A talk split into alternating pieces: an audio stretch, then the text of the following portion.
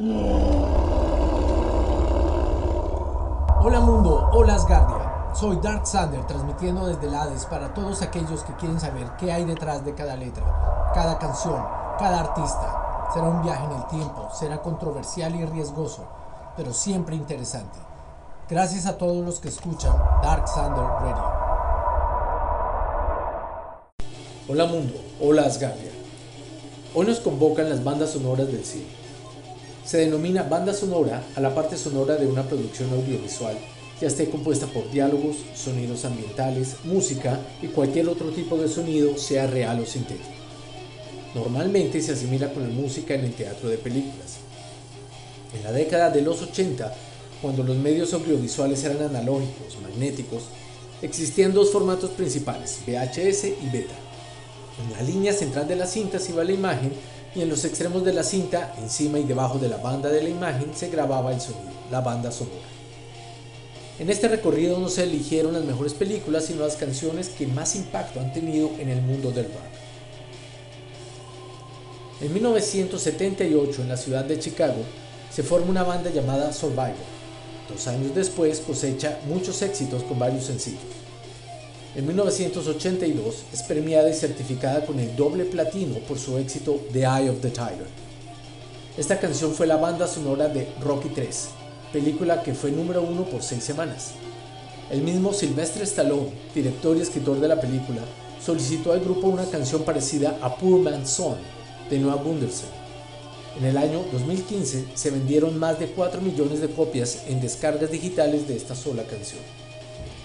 Al ritmo de la mítica canción se da inicio a la película donde se ve a Rocky defendiendo su título ganado en Rocky 2 al ganarle a Apollo. La canción habla de nunca rendirse y de dar hasta lo último. La expresión Don't Trade Passion for Glory hace referencia a nunca venderse por cosas materiales. El ojo del tigre es una metáfora que habla sobre la determinación y la perseverancia. Escuchemos entonces The Eye of the Tiger.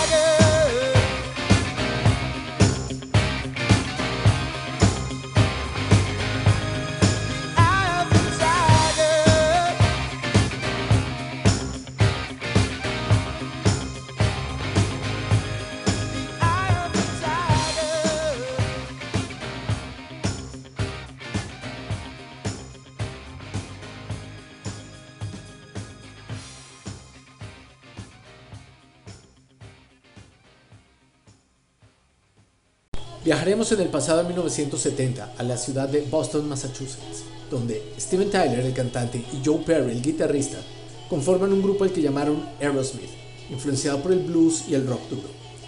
Esta banda que ha permanecido vigente desde los 70 hasta el día de hoy ha pasado por muchos altibajos, unas por accidentes, otras por enfermedades y otras por el consumo de drogas que han hecho que el grupo suspenda transitoriamente sus actividades musicales.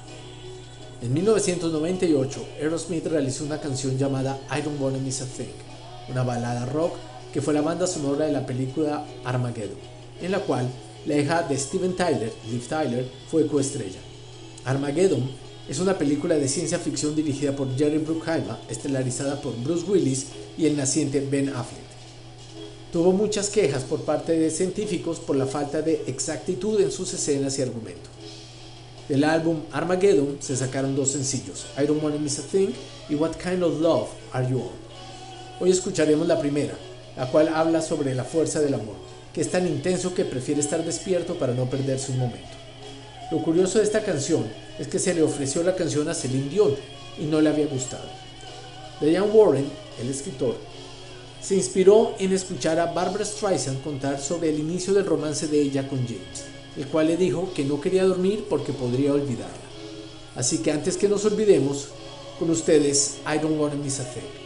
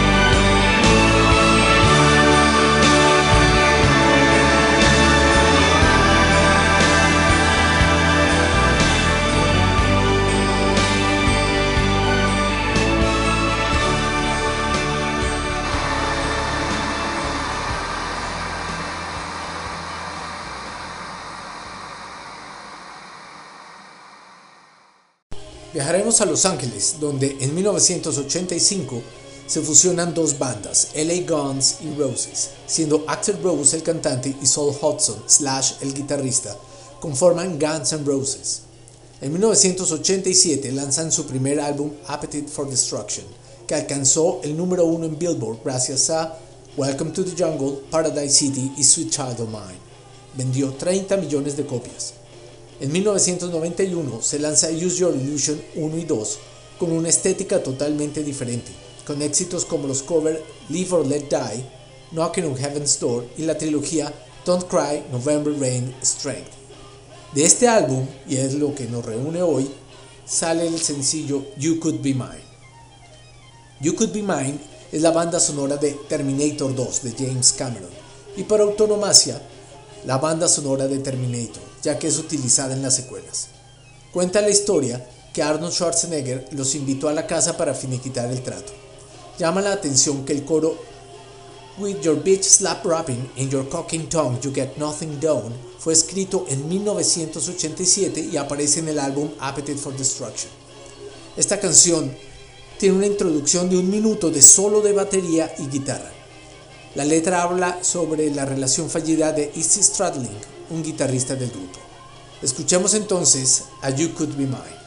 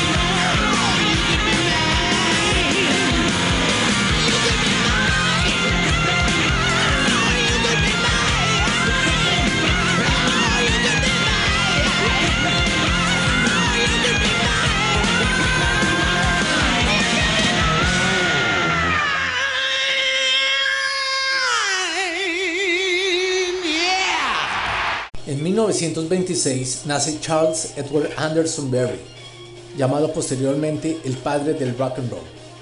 Nació en San Luis, Missouri, de una familia negra.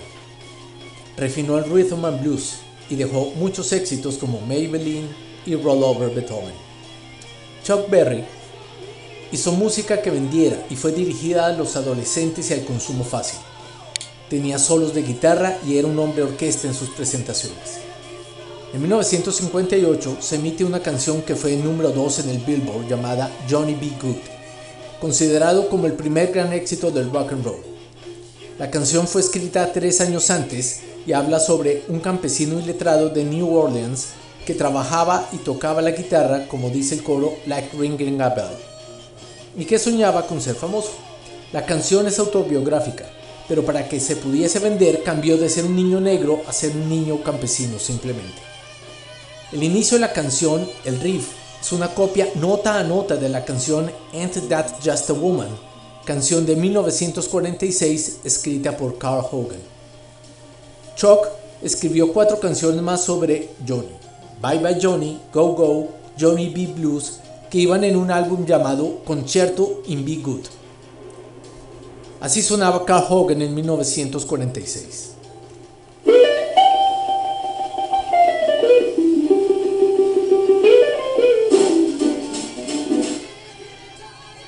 Así suena Chuck Berry en 1958, 10 años después.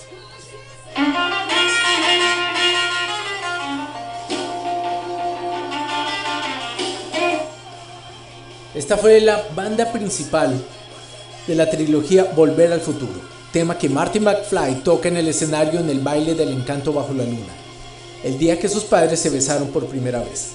Llama la atención cómo los tres capítulos convergen en 1955 y alrededor del mismo baile.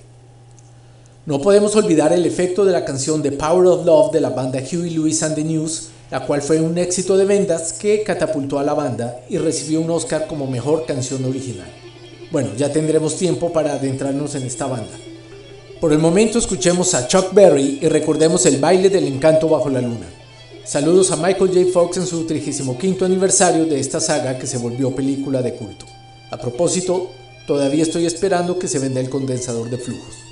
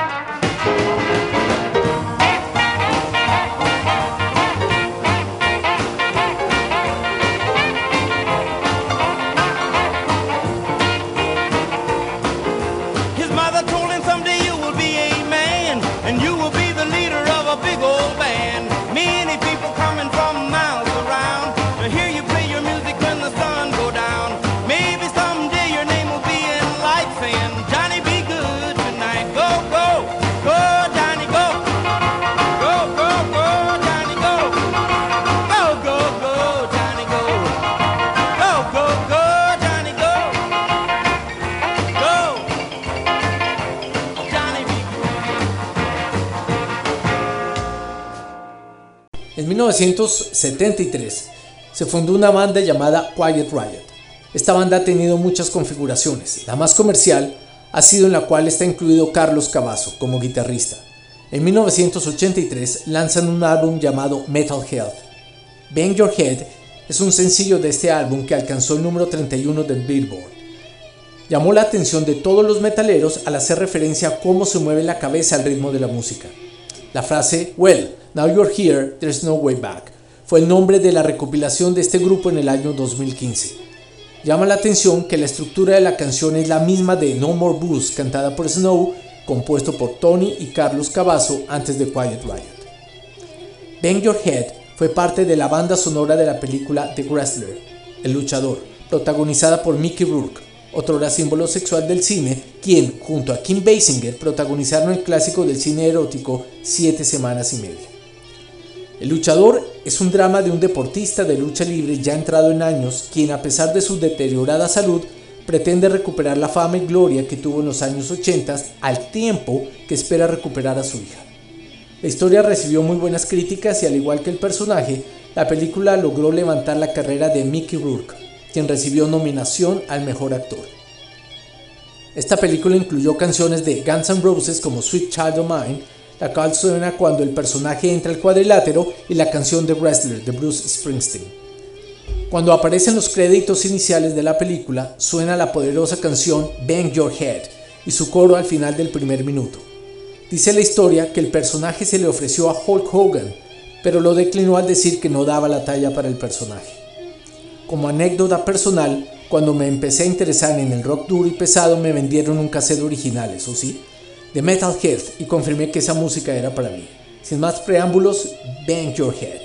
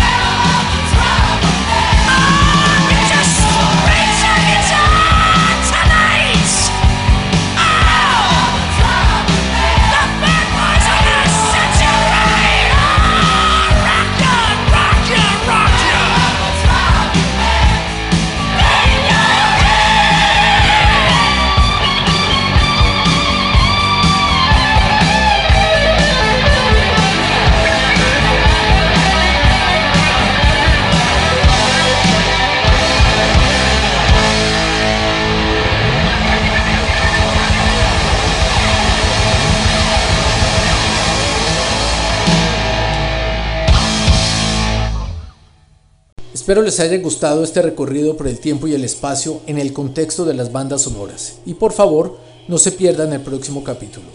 Si ha sido de su gusto, por favor ayuden a difundir mi canal. Hasta la próxima. Gracias a todos aquellos que soportaron el viaje, esperando no tengan efectos secundarios por el desplazamiento espacio-temporal. Volveré a Hades esperando volver a transmitir. Hasta otra oportunidad, mundo. Hasta luego, Asgardia.